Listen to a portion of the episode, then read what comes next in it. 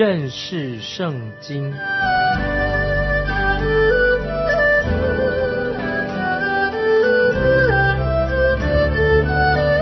认识上帝的话，把上帝的话带到全世界。本节目是由认识圣经机构和环球广播电台联合制作，欢迎收听。亲爱的听众朋友，你好，欢迎收听认识圣经，我是麦基牧师。从现在开始。听众朋友，主耶稣基督要开始对你说话了。我们来看箴言第八章二十二节，在耶和华造化的起头，从太初创造万物之先，就有了我。主耶稣是智慧的化身。接下来我们看二十三节，从亘古从太初未有世界以前，我已被立，也是讲到主耶稣。主耶稣说：“我已被立。”就是从亘古，主耶稣被高摩了。在新约约翰福音一章一二两节，约翰说的很清楚，这个主题就是主耶稣太初有道，道与神同在，道就是神。这道太初与神同在，就是讲到主耶稣的出生跟一般人当然不一样。主耶稣和父神拥有同等啊本质本体是一样的。从亘古之前。主耶稣他就是神，他与神同在，他是无始的，没有开始的，因为太初有道，在太初主耶稣就是说他在过去已经存在的，独有主耶稣基督是那位使我们能够明白啊神的真理，他就是真理道路真理。在马太福音十一章二十七节，主耶稣说：除了父，没有人知道子。感谢神啊，圣父圣子。如果没有差遣圣灵来开启我们的心窍的话，我们听众朋友不会认识耶稣基督。只有蒙恩得救的人，可以现在就安息在主耶稣里面，使我们可以爱慕耶稣基督。我们活在今天许多不信主的人当中的时候，让人去怀疑嘛，因为他们不懂，让怀他要怀疑，就让他去怀疑好了。我们和主耶稣有亲密的关系，听众朋友，这种关系太妙了。主耶稣他就是道，约翰福音。一章一节说得很清楚，道与神同在，道就是神，这是一个伟大奇妙的宣告。现在我们再回到真言，真言第八章二十四到二十七节，没有深渊，没有大水的泉源，我已生出；大山未曾奠定，小山未有之先，我已生出。耶和华还没有创造大地和田野，并世界的土质。我已生出，他立高天，我在那里。他在渊面的周围画出圈圈。感谢神，这是耶稣基督啊，指向耶稣基督。我们再回到约翰福音一章三节：万物是借着他造的，凡被造的没有一样不是借着他造的。回到箴言八章二十四节说：他在渊面的周围画出圆圈。在过去的科学家。天文的科学家说地球是方的，早期说方的，但是从圣经里面一看就知道，圣经说地球是圆的，这个宇宙是圆的，你我住在一个圆形的这个地球当中，地球是绕着行星在轨道的运行，我们属于圆形那个银河系里面的，所有圆形的行星都绕着这个圆圈运行啊，这天文学的奥秘跟圣经所说的哦没有冲突。啊，继续我们看箴言第八章二十八、二十九节：上使穹苍坚硬，下使渊源稳固，为沧海定出界限，使水不越过他的命令，立定大地的根基。这是主耶稣，我们神所造的这个宇宙。听众朋友，你有没有偶尔在海边或者在山旁边默想，为什么水会淹到这个地上来呢？为什么水会停在原来的位置呢？这个水文就是很奥秘的事情。那圣经告清楚告诉我们说，他为沧海定出界限，使水不越过他的命令。这是神很奇妙的这个创造。神定了一些法则，使水留在啊原来的位置上啊，所神所管理的宇宙。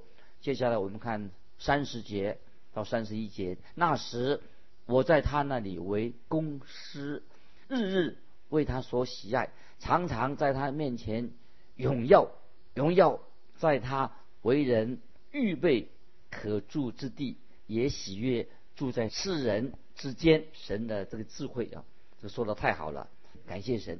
神今天也与听众朋友同在，在宇宙广大的宇宙里面，没有一样不是主借着主耶稣造的，万物是借着他造的，他是万物的起源，他在万物之先，因着主耶稣基督父神使万物就成型了，因为主耶稣他自己他不是被被造的，主耶稣他说他常常在他面前荣耀，就是透过神奇妙的救恩，把这些美好的事情。包括喜乐的啊，领导基督徒应该是知道很多美好的事情，喜乐的事情领导我们是来自主耶稣基督，一切都是美好的。接下来我们看箴言第八章三十二、三十三节：众子啊，现在要听从我，因为谨守我道的，变为有福；要听教训，就得智慧，不可弃绝。听众朋友，这是太重要了，要听从主耶稣的话，谨守他的道，就是有福的人。要听教训就得智慧，不可以弃绝。智慧是什么？就是指耶稣基督，我们要爱他。接下来我们看三十四、三十五节：听从我，日日在我门口仰望，在我门框旁边等候的那人，变为有福，因为寻得我的就寻得生命，也必蒙耶和华的恩惠。这几节经文也说的太好了。这里说的很清楚，因为寻得我的就寻得生命。如果听众朋友你已经有了耶稣基督的，你已经有了新生命。接下来我们看三十六节：得罪我的却害了自己的性命，恨恶我的都喜爱死亡。如果听众朋友有人恨恶耶稣基督，他就是喜爱死亡，因为智慧就是耶稣基督，所以我们要爱耶稣基督，这是智慧，就是爱智慧。接下来我们要看箴言第九章，这里说到智慧学校，这个学校是教导智慧，智慧学校开学了，很多年轻人啊，今天听众朋友，我们也是在这个学校里面进到神的智慧学校，感谢神，智慧学校样样都齐备的。我们现在来好好看看这个智慧学校，智慧学校上课的铃响了，我们要上课了。现在我们来看箴言第九章一到五节，智慧。建造房屋，凿成七根柱子，宰杀牲畜，调和置酒，设摆宴席，打发使女出去，自己在城中至高处呼叫说：“谁是愚蒙人，可以转到这里来？”又对那无知的人说：“你们来吃我的饼，喝我调和的酒。”啊，这个学校智慧学校，它建造了房屋了，有七根柱子。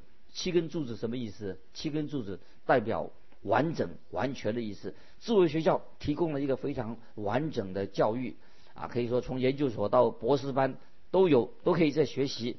不要轻看好的教育的重要性，良好的教育非常重要。听众朋友，有人挑剔主耶稣，怎么主耶稣拣选了十二个门徒，他们好像没有受过什么高等教育，啊，这些使徒。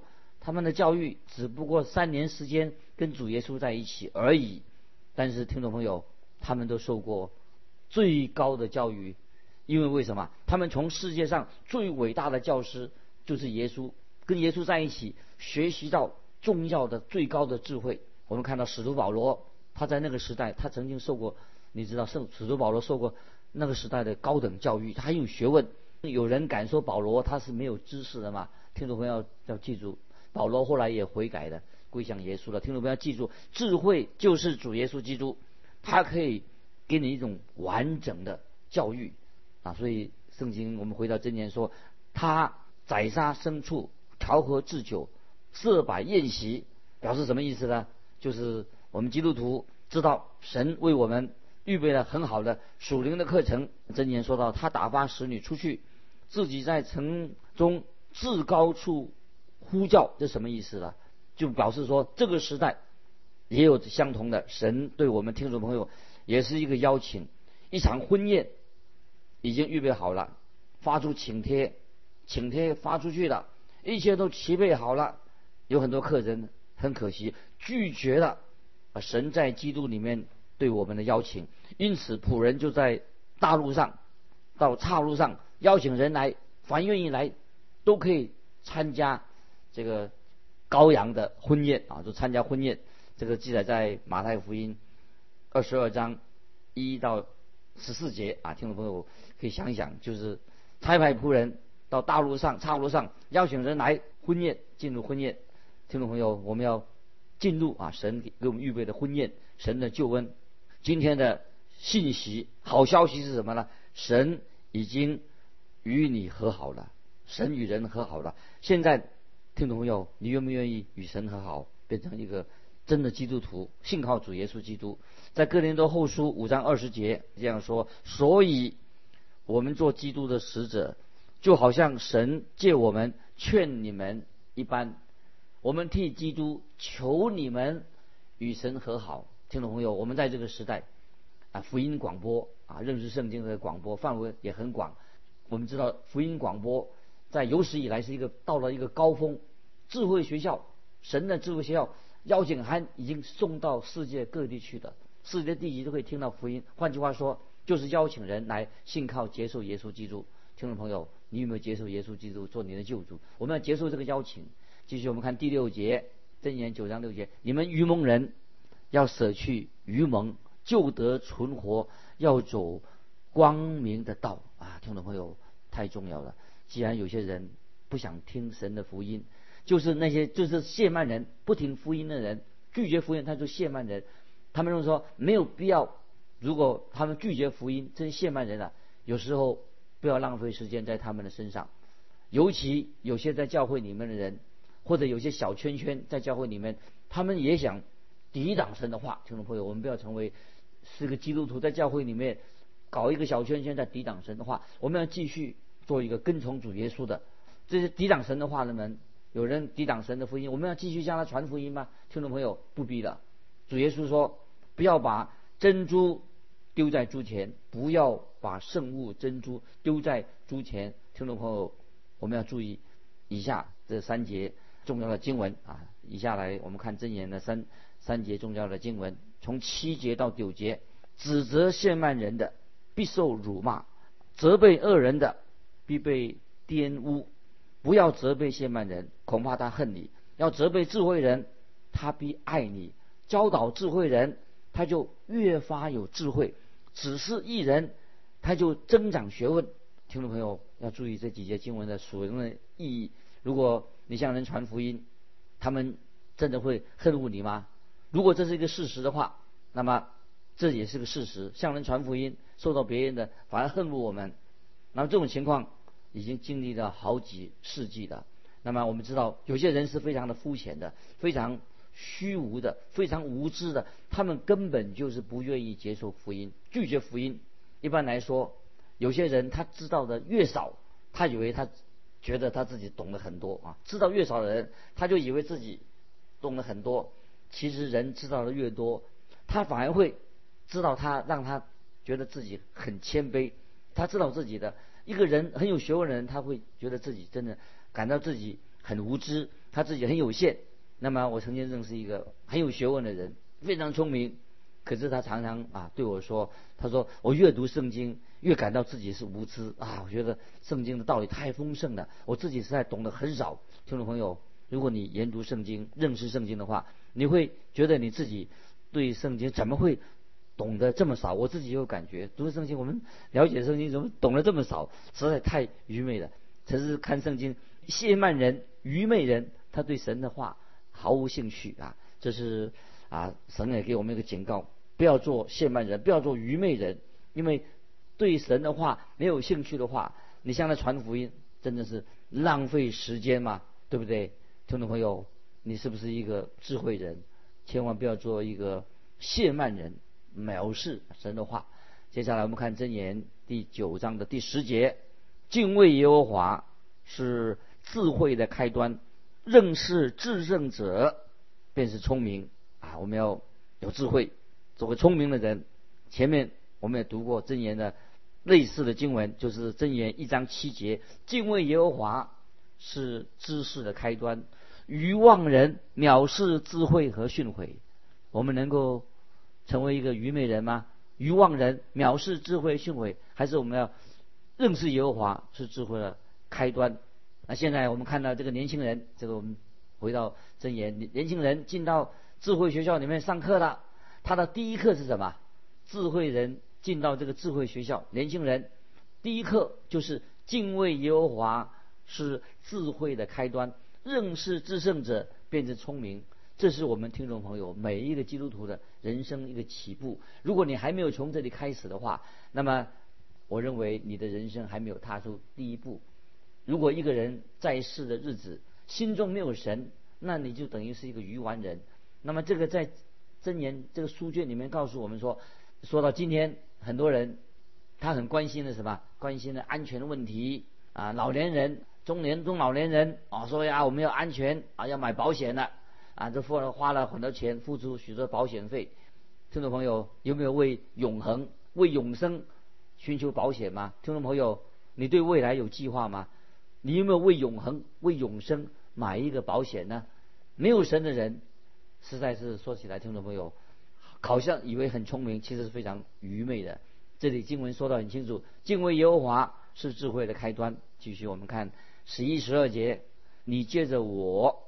日子必增多，年岁也必加添。你若有智慧，是与自己有益；你若懈慢，就必独自担当。听众朋友，你要不要从一个成为一个智慧人？你有没有为你的灵魂的归宿预备永生，得到永生？如果你要成为一个懈慢人，那你尽管去嘲笑别人吧，你必要面对神的审判。听起来好像有审判，很可怕，很残忍。可是你是自愿的，神没有叫你下地狱，你自愿走地狱的道路。圣经说：“你若懈慢，就必独自担当。”如果你要执意硬着头皮啊，要走自己的路，那么听众朋友，你现在就是一个输家。曾经有一个无神论，他对我说：“我不相信永生，我也不信耶稣，我也不信任你们这个教会讲这一套，我不在乎。”那后来我就回答他说：“朋友，假设你是对的。”你说的对吗？没有永生这回事情，那么我跟你的结局是一样的。但假设我是对的，永生是有的，你是错的，那听众朋友，我就说，那你的下场就会很悲惨了。这是一个可怕的事实。那么圣经所讲的也许不都不是真的，可是万一是真的怎么办？他就他说，万一是真的话，他心里就很不安的。所以听众没有？无神论常常是什么？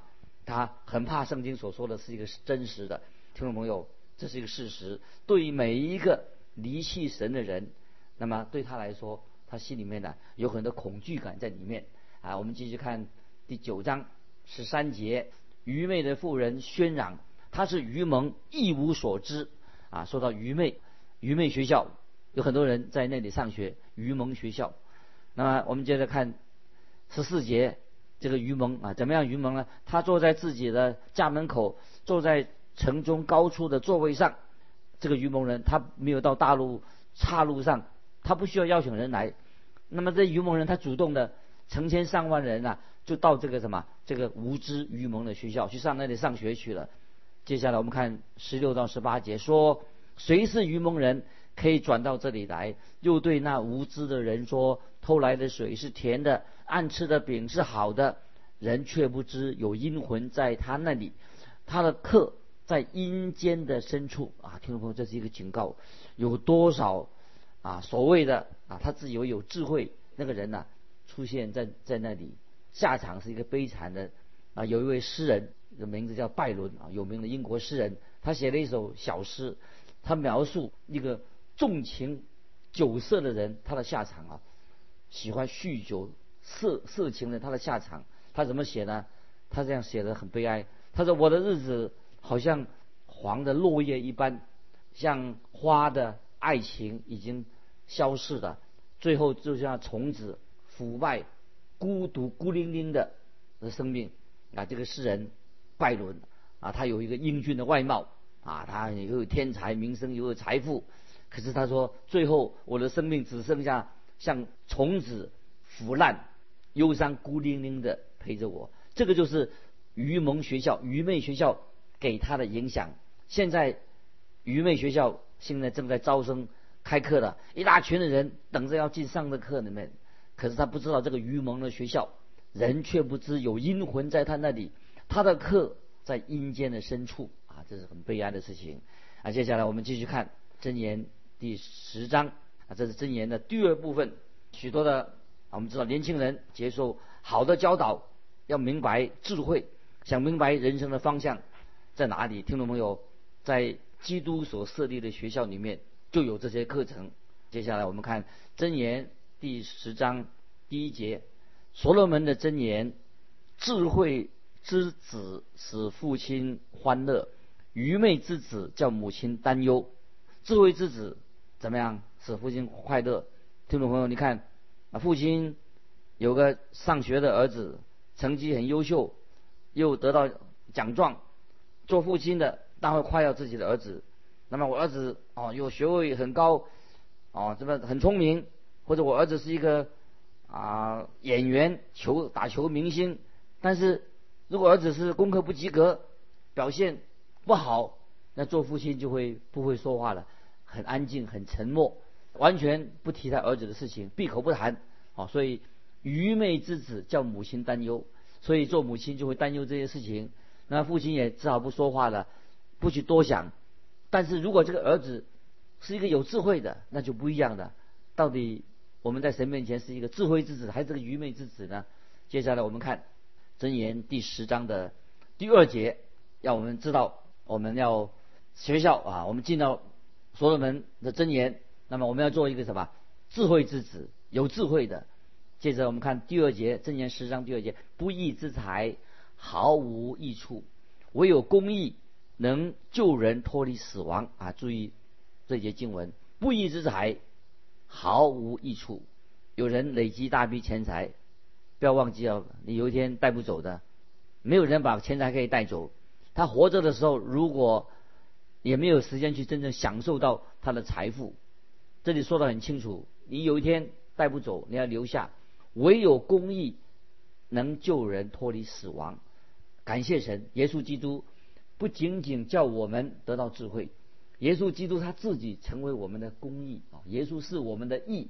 约翰福音三章十六节，听众们记得，他说了：“神爱世人，甚至叫他的独生子赐给我们，叫一些信他的不至灭亡，反得永生。”那么这是一个重要的一个福音的一个中心。我们继续看真言，回到真言第十章三节：耶和华不使一人受饥饿，恶人所欲的。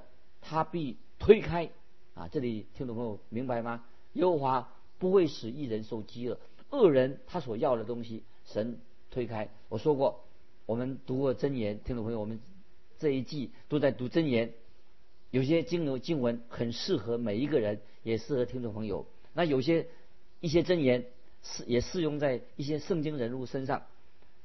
我当我想起耶和华，我们读这些经文，耶和华不使。一人受饥饿，我想到谁呢？我是想到旧约圣经里面的约瑟。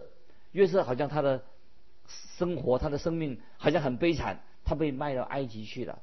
那么约瑟心里想说，他这一辈子完了，神似乎已经离他那么遥远。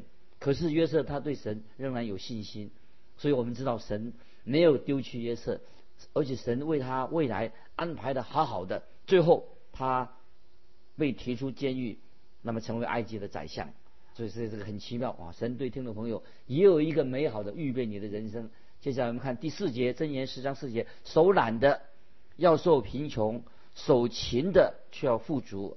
那么这里看到两种不同的人生，有些基督徒很慷慨，但是也有基督徒是不是很吝啬？不要做个吝啬的基督徒。一个吝啬的人，他的经济状况也许会更不好。相对的，一个慷慨的人，很大方的人。也许凡事会很顺利。那么这个经文我们可以用在亚伯拉罕的身上。亚伯拉罕呢非常慷慨，他对他的儿子、侄子，他只有个侄子罗德说：“你选你要的地，剩下的给我。”亚伯拉罕很慷慨，他用这种方式来分他的土地。本来亚伯拉罕他有先优先权选择土地，当然他知道好的地方在哪里，肥沃的约旦河平原在哪里。可是他的侄子罗德。他认为啊，亚伯拉罕太笨了，竟然不想搬到那个肥沃的约旦河平原。他想要先选亚伯拉罕给罗德先选择地图的机会，罗德他就选了平原中最富庶的地方，因为罗德哦，也许他是一个懒惰的，也是自私的，他选择最好的地方。听众朋友，你知道他后来有什么结果吗？他什么都没有得到。所以听众朋友，箴言告诉我们说：手懒的要受贫穷，手勤的却要富足。罗德最后什么都没有了。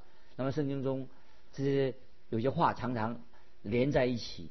什么话连在一起的？就是信心跟懒惰不不能够混在一起。一个懒惰的基督徒，他就不会对神有真正的信心；一个勤劳的基督徒，愿意工作、愿意努力，他对神是有信心的。听众朋友，让我们想到使徒保罗，以后我们会介绍啊，他神的呼召，他成为啊神的跟从者，他不会造一个懒人。听众朋友，基督徒要很勤劳，不是做一个懒人，好吃懒做的。真正的信心，那么应该就是我们做一个忠心的、勤劳的啊，愿为主做工的，这是一个好基督徒的见证。今天我们分享真言，我们这里就告一个段落。求神的话语在你的心里面动工，引导你。如果你有感动，非常欢迎你来信跟我们分享一下你的信仰生活。来信可以寄到环球电台认识圣经麦基牧师收。愿神祝福你，我们下次再见。